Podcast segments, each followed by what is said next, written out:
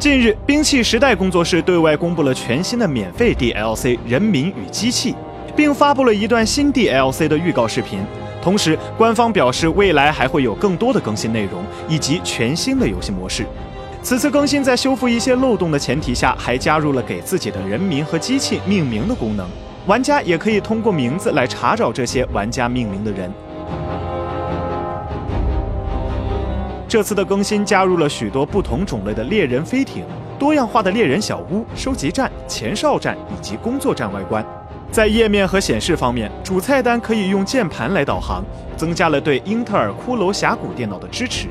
并且支持雷蛇幻彩的功能。在修改了建筑网格之后，玩家现在能够在区域内更轻松地放入合适的建筑。对于角色不规则的行为以及被卡住的现象，也进行了修改。该 DLC 目前已经上线，